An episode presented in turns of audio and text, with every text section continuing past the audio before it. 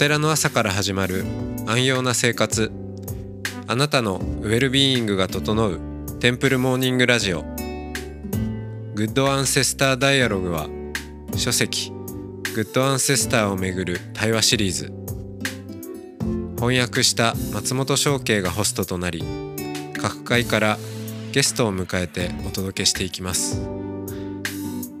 今回のゲストは岩手県遠野の地を拠点に活動されている一般財団法人早知年田の代表今井幸太郎さんと設立者でお父様の今井隆さんです。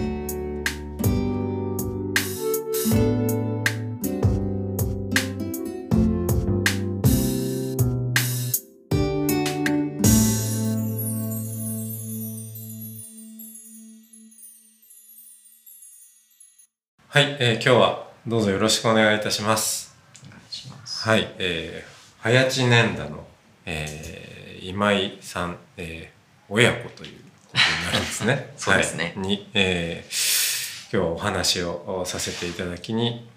ここは、えー、かっぱ橋かっぱ坂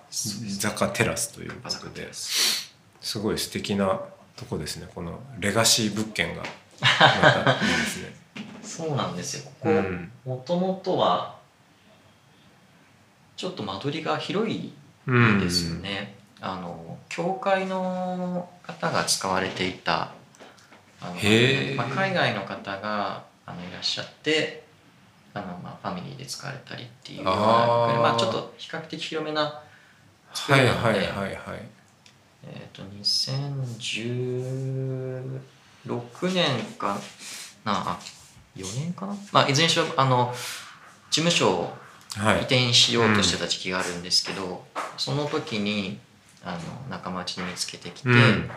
まあでも広いからうん。何社かで使おうっていうことでうん。でまあ少しみんなで少しずつ手入れしてうん。お風呂場をコピー室にしたりとか、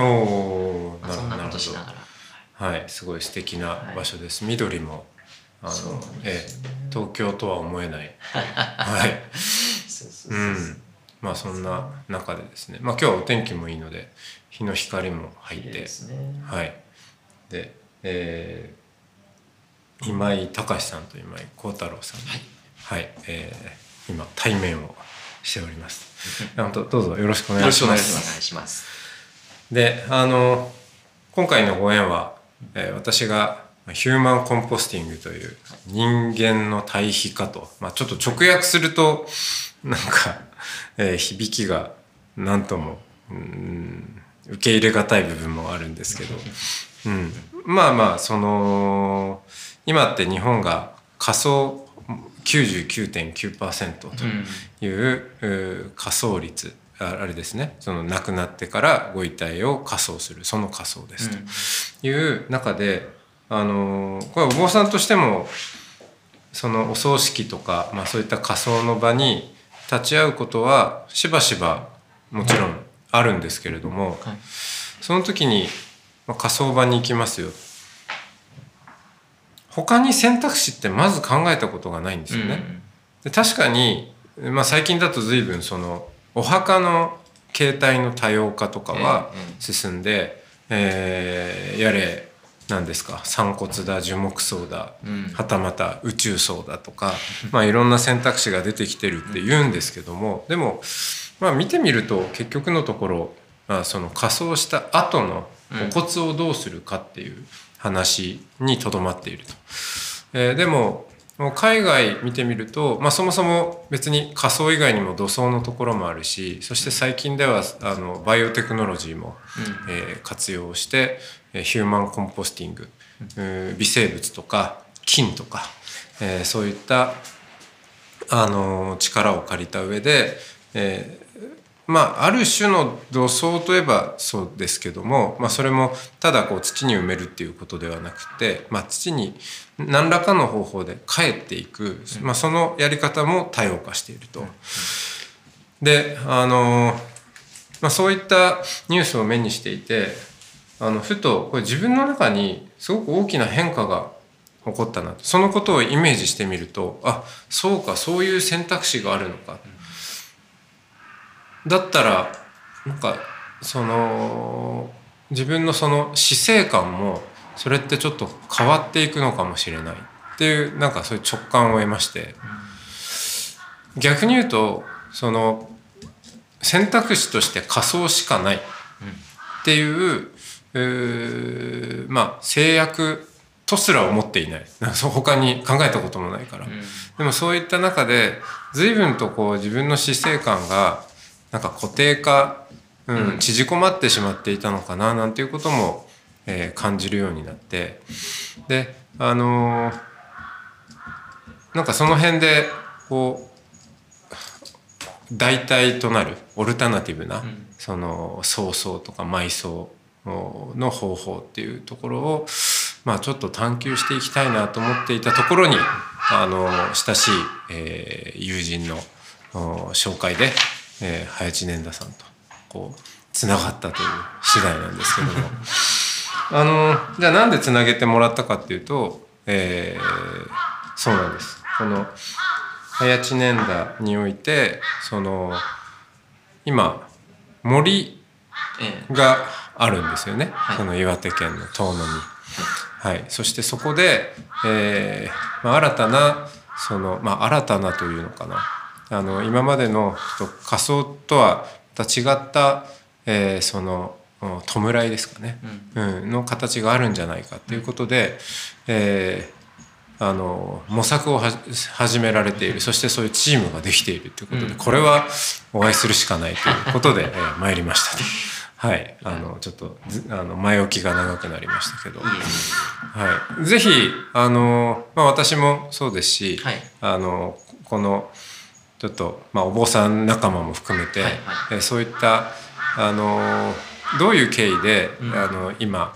あの活動っていうものが生まれてきたのかとかあと、まあ、その活動が今どの辺までこう進んでいらっしゃるのかとか、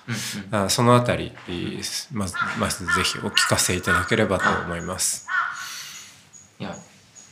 ありがとうございます。あの、まあ、とにかく数少なくあの情報発信まだまだできていない中あのこういったなんだろうな丁寧な人付き合いの輪の中に置かせていただいていることはすごくありがたくあの今日はご縁をいただいてありがとうございます。で、えっと、今お話しいただいた、まあ、岩手県遠野市というところにある財団一般財団法人のお話なんですが、まあ、話せば長いみたいなところがありまして えっとまあその話せば長いの部分は今日はあえてあまりこう細かい説明は実はしていなくてあの同席してもらってますけど私の父今井隆からあのこれまでの何て言うんですかねコンテクストみたいな部分は、はい、まあ、どうであれ彼と彼の仲間この20年間、うん、あるいはそれ以前からまあ、紡いできたものの流れの中にあると思いますので、まあ、あのまとまった形でお伝えするっていうよりかは今浮き上がってきている何かその思いみたいなものをコツコツとほしていただいてもらって。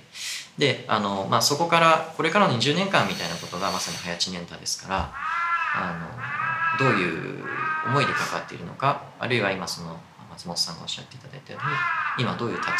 位置というか、どこに立っているのかどういう景色が見えているのかっていう部分はまあ、僕の方から少しお話しするのはどうかなって、まあなんか勝手なアドリブですけど、どうでしょう？無理無理やりですが。えー、っとじゃあちょっとこうしますか。はい。まあ、そもそもあの今ちょっと松本さんのお話を聞いていて、えー、思いが30年ぐらい前に戻ったんですけどね。えっと実はあの、うん、平成元年ですから、えーま、私の会社はいろいろあの新しい、えー、コンセプトをもとにした事業開発をあの、まあ、提供している、まあ、あの会社だったんですけども、まあ、今でも細々とやってますけど。その時のテーマの一つにあの宗教需要が実はありました宗教、だから宗教需要をあの宗派ある宗派さんのがクライアントで。でまずその大規模霊園を企画したんですね、大規模。大規模な霊園です、うん。いわゆるその一般的なお墓。はい。で東京東京で大規模霊園が成立するためにはまあこう西側が多く展開されるわけですけども与えられた僕が与えられた土地が東側のちょっと10万坪ぐらい大きな土地だったもんで、その東京首都圏の墓地需要に対して東側で大規模霊園が成立するかっていうような話がテーマにあったんですね。うんでその時にはそのまあそれも時代だったんですけどもある流通グループの、まあ、コンサルタントのグループあのまああのなんてチームがその僕が入る前に手がけていて、ほまあ、観光施設ううん。をあの中心に置いたあの大規模霊園うん。を考えたんですね。でだからテーマパーク型一種のね。まあ時代ですね、うんそうですね。時代を時感じます。代ですね、ええ。うん。30まあ三十数年前と思ってください、で実はあのそのチームがあの失敗して撤退することになった。はい、うん、で僕はその時その 失敗しそうですよね、そう。でも土地は手に入れて、うん。まあ、ある宗派、まあ、がちょっと困っていて、はい。まあ、縁があって呼ばれてあの僕はその時あの大規模土地利用のプロジェクトマネジメントをやっていたんで、まあ、そんなことから多分呼ばれたと思うんですけど、うん。まあ、ものは宗教施設ですね。はい。で僕はその時に大手のその調査会社2社に依頼してその東京首都圏のその墓地需要が東で成り立つそのまあ確率みたいな、もしくはそのマーケットリサーチ、えーもうちょっとこうなんだろう未来予測をもとにしたあのリサーチをちょっと展開したんですけども、まあ、基本的にはまあ価格戦略とかそういうものでまあ成り立つうん話だと、はいまあ、大変つまらないうん結論だったんですね。その一社に2,000万ぐらい出したと思いましたけどそのプロジェクトの予算の中から。なんかそのそれも時代ですね。うん。その非常にそのまあ丸々総研と呼ばれているようなところが、はい。まあ、パッケージで、まあ、そういうような土地利用開発に関するそのモデルをあてがえて、うん。まあ、サービスするわけですけどもあのとってもありてえなうん。僕としては全く面白くないなと思ってたんですが、あのまあ、それでそのプロジェクトは一応お進んだんですがあその時に一つそのこれからのその墓地に対してはその納骨型が少しこう出てくるっていうようなだから墓地の形の変遷ですよね。はいはい。一つのオルタナティブを提案した項があったんです。よ だそれちょっと僕面白くて実はそのプロジェクトの後に今度は都心のど真ん中でななんかそのあの、まあ、それは宗また宗派が違うんですけどあのそういう意味で松本さんとちょっと似てるなと思ったんですが 宗派は全然違ってあの、まあ、今度は東京のど真ん中のそのお寺さんに対してのその話がやってきて。うん。でまあその東京のど真ん中だから土地はないわけでそれで檀家はどんどん減ってってでその墓地檀家を増やすっつってもなかなか土地の面積はい。に限定的ですから、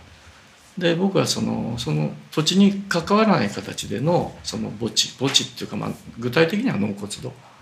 の形をこう事業としてて展開したんですけども、えっと、だから土地からまあ一つの空間はい。に変わっていったんですね、だからその大体土地の面積単位面積のその墓地っていうかお骨の収容力が大体100倍ぐらいになったわけです、うん。うん、だからオーダーが丸が2つ増えた、だかうんらそれによってまあ価格競争力を持つことになるんですね、はいはい。あのまあそれはごくマーケティングの話ですけど、え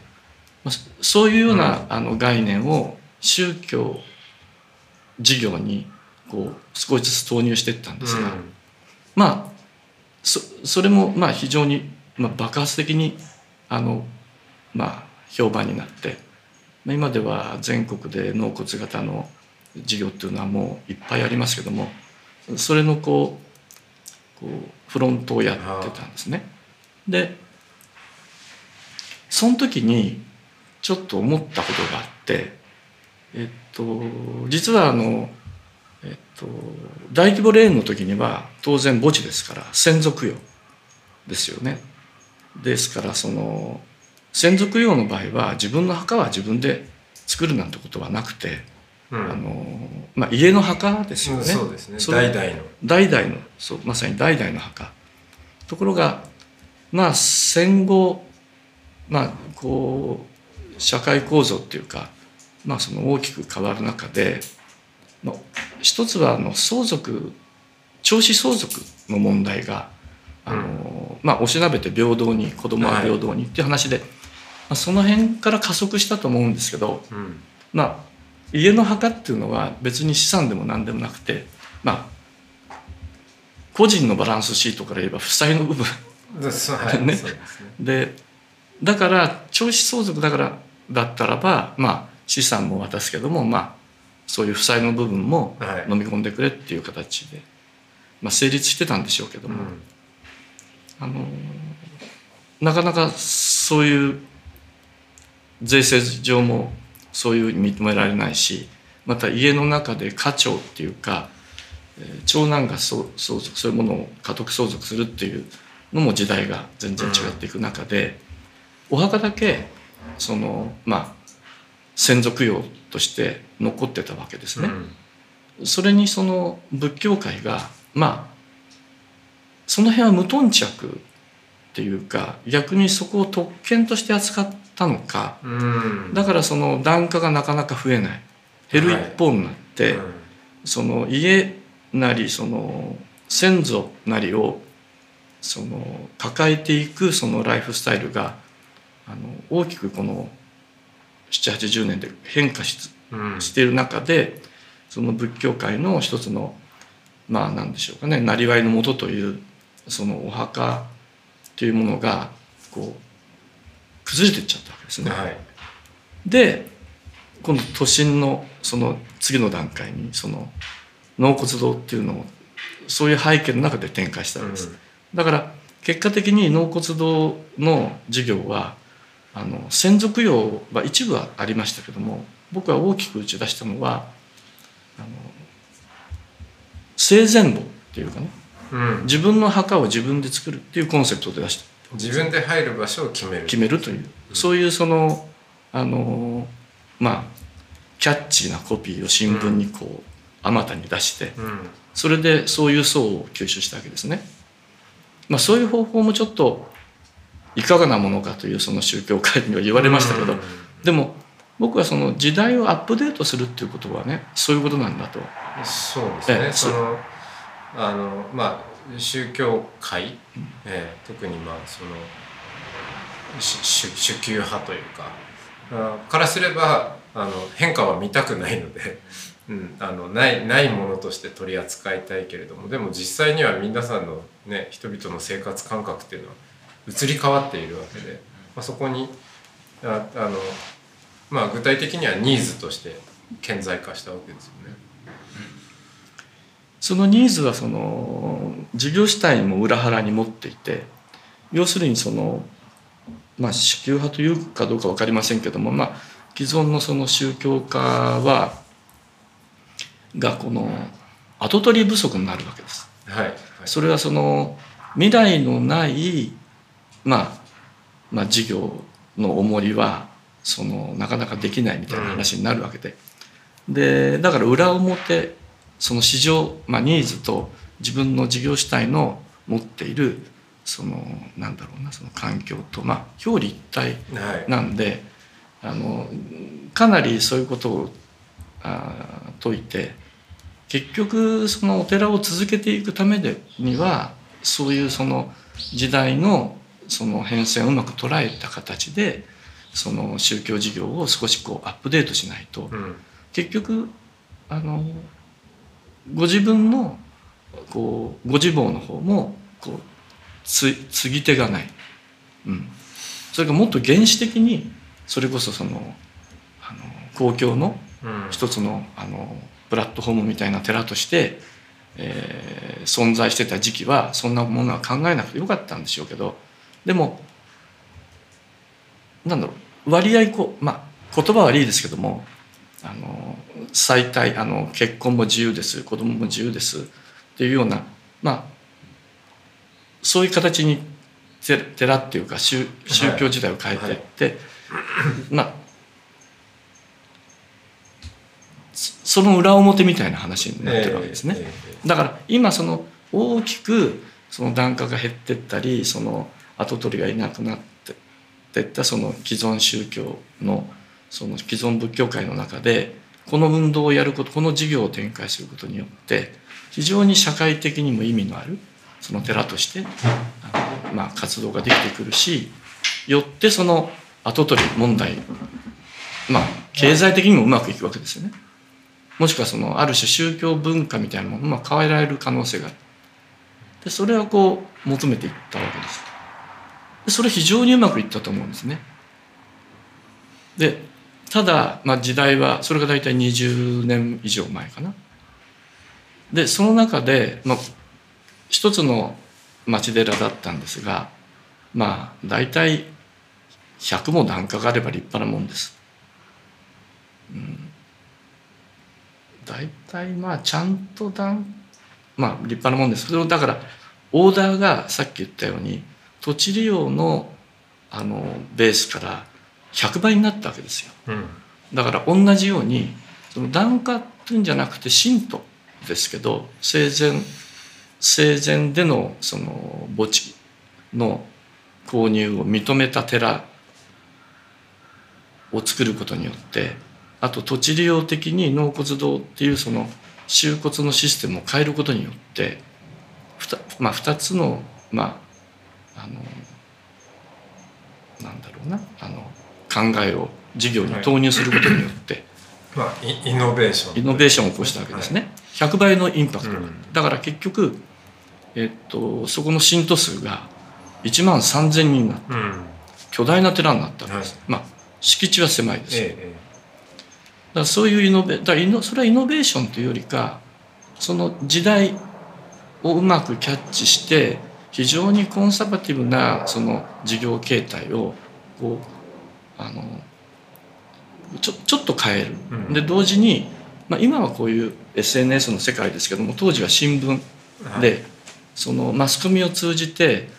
割合そのコピーメイクもまああのいろいろ批判はありましたけどもあのコピーを作って出すとあのお墓にコピーを作るっていうのは珍しい話だと思いますけどしかもそのそのコピーをこう月替わりあの意外とこう変化していくようなコピーワークにして、まあ、やっていったわけですけど、まあ、非常にこう反応が良くてまあそれはうまくいったと。でその授業はうまくいったし寺もうあれしたんですけどちょっと僕はあのややり残したことがあるなっ。まあその授業でいろいろな宗派からも呼ばれたんですけどまああの一つは手を出した。でもう一つはえっと経済界のそのなんていうのかなおお墓じゃなくてあの当時あのこうなんだあの老人ホームっていうんですか、はい。えええっと有料老人ホーム、えまあ、それの大手さんの会長から話があって結局そのその民間でまあおお墓っていうか寺をね300箇所ややらないかみたいな話。まあ要するにあの地方その当時ねはい。お寺がもう全部跡取りもなくて、ええ。もうお金も回んないし、はい。あの無無住の寺っていうんですか、はいまあ今も。うんまあ今もそう地方はね。東京？ち都市はこういう納骨堂ブームなりええまあ。多子社会はい。になりましたから、えまあまあ一時はいいんでしょうけど。えであのその有料老人ホームのまあ全国ネットを持っているところがの会長がまあそういうお話があってえうん。あの2年間ぐらい僕プロジェクトにやってこう僕の好きにやっていったんでこうちょっとこうやってたことがあるんですけど、え。それもちょっとまあ先様の理由でちょっとそれはなくなったんですけどね。まあちょっとほっとしたんですけど。あの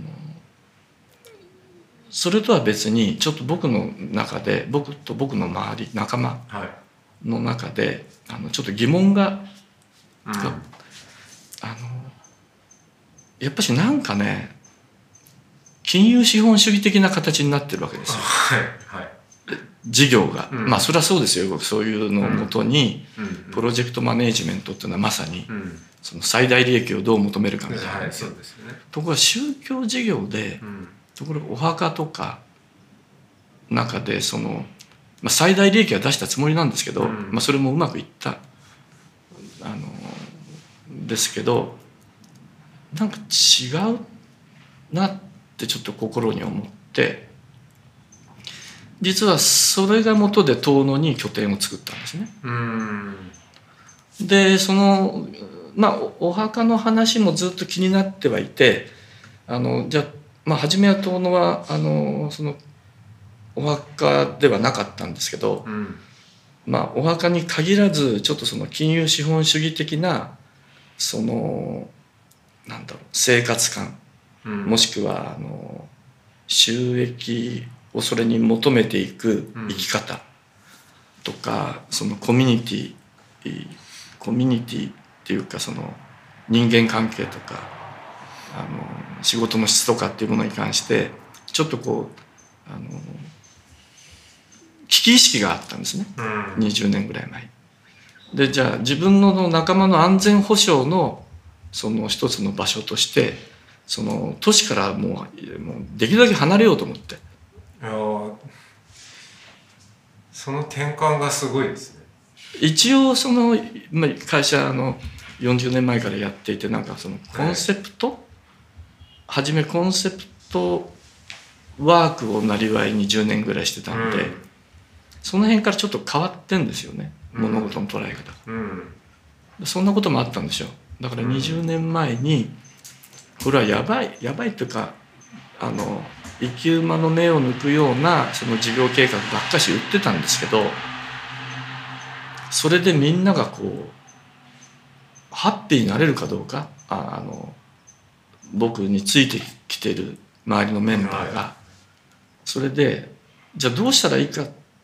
ていうこと以前にまずその安全保障として遠くにいようと。うん。要するに都市的なもの。うん。もしくはその金融資本的なものから、まあ、そこで育ってるんですけどはいはい。なるべく遠くあうん。の現実的なね選択としてそれで遠野に拠点を持ったんですあのそもそも遠野にちょっと仕事があったのも縁があるんですけど。でその話はそのお墓とはつなその時はつながってないんですがうん。その同時に東京でも当然仕事やってましたからそのお墓はまああの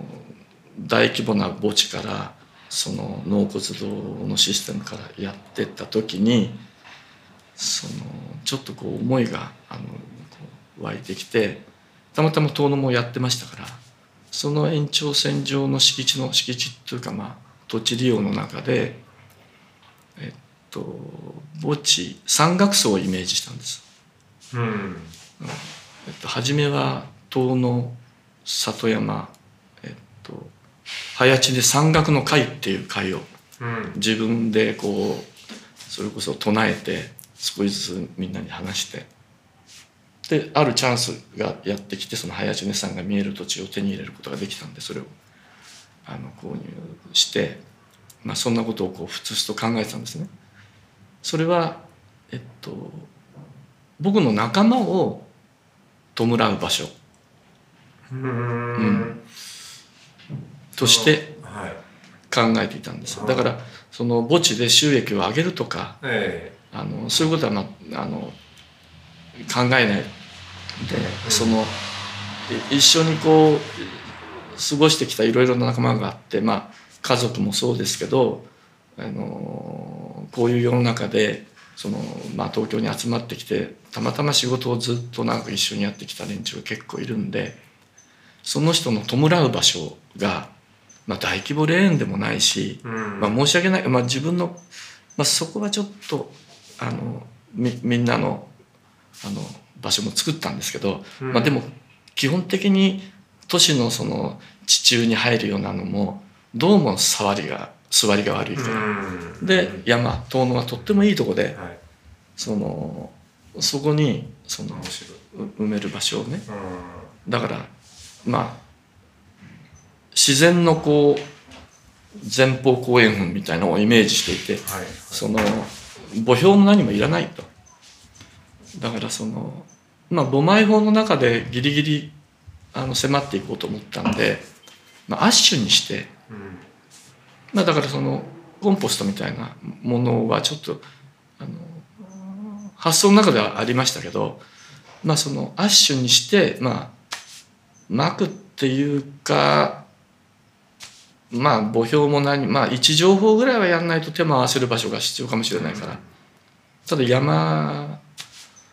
に埋めていく埋めていくっていうかそこにまあ弔う。うん。でしかもそのそういうものを求めているのは基本的に67割は生前であの多分そういう活動に参加するから、えーだから生きている時にそこの土地に対してまあ伏せっていうかうん。その作業なりまあお金でもいいんですけどはい。その単純にお墓を買うとかっていうんじゃなくてつながりをつながりもちろんもちろんその森の整備を自分たちでするなりそのっていうような形でやれたらばなっていうことを考えたんですね。でそれがあのずっと言い続けてたんですけどなかなかこういろいろなことでうまくいかずに、うんえっと、僕の名刺を見ると一応設立者とは書いてあるんですが理事長でも何でもなくて、うん。あの設立するその旗だけ立てて土地をあの、まあ、林年田っていう財団が私たちは作りましたからうん。そこに寄贈して、まあ、遺贈して、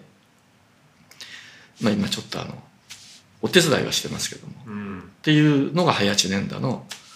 まあ、長くなりましたが なるほど。あの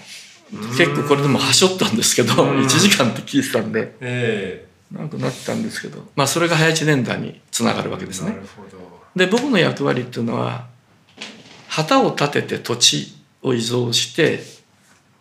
ていうだけでまあ今は名前も変えられちゃいましたから「えー遠野里山林根山岳の会」って僕はすごく気に入ってたんですけど若い人たちがその理事会であのいろいろやってあれはないよねっていう話にどうもなって林年だと、はい。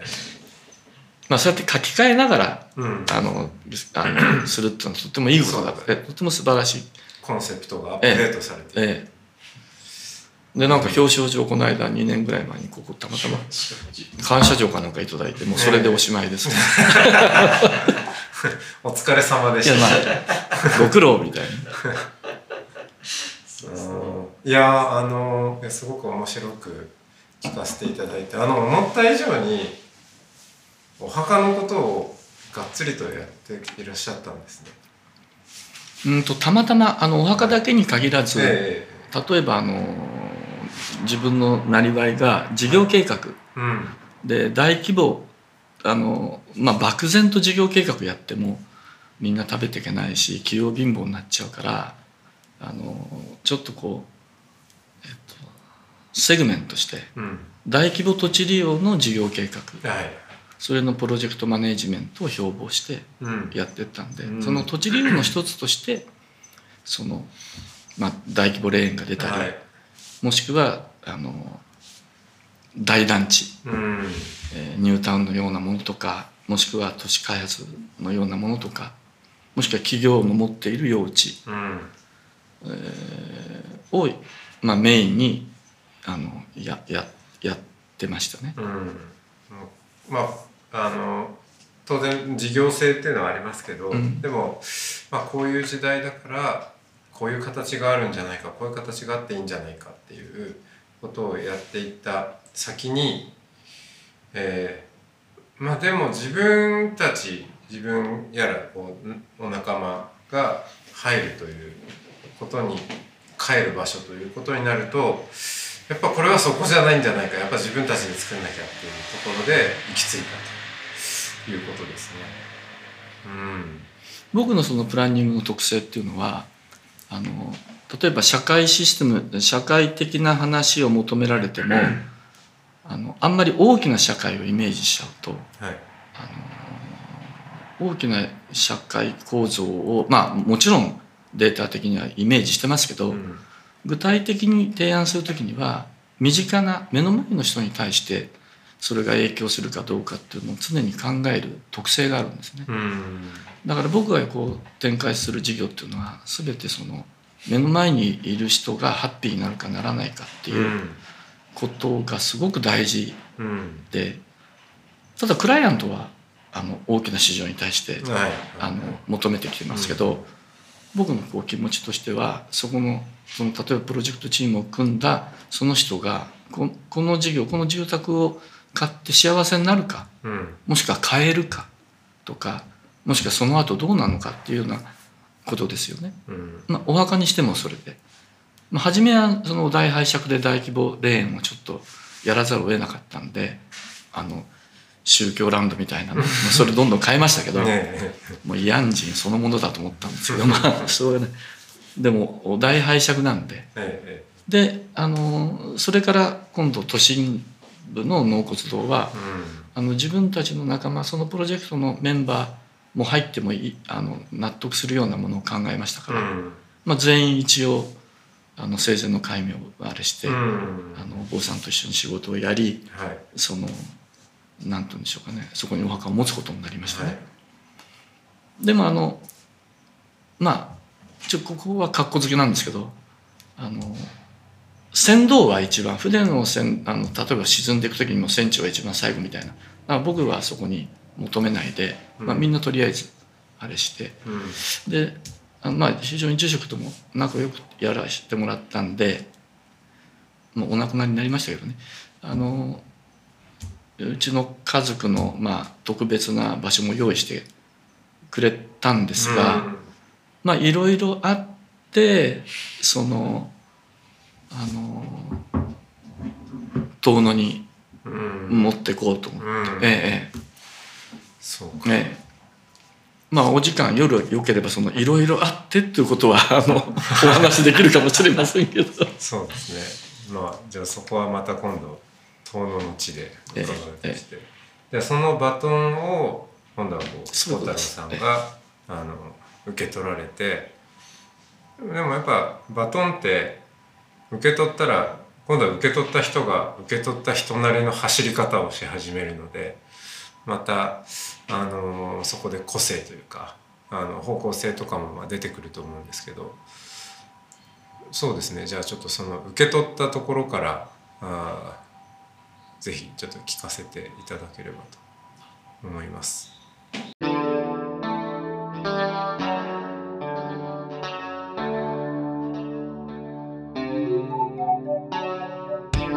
このポッドキャストはノートマガジン松本商家の北条案よりお送りしましたゲストへのメッセージや番組の感想などはノートのコメント欄にてお待ちしておりますそれではまた。テンプルモーニングラジオでお会いしましょう。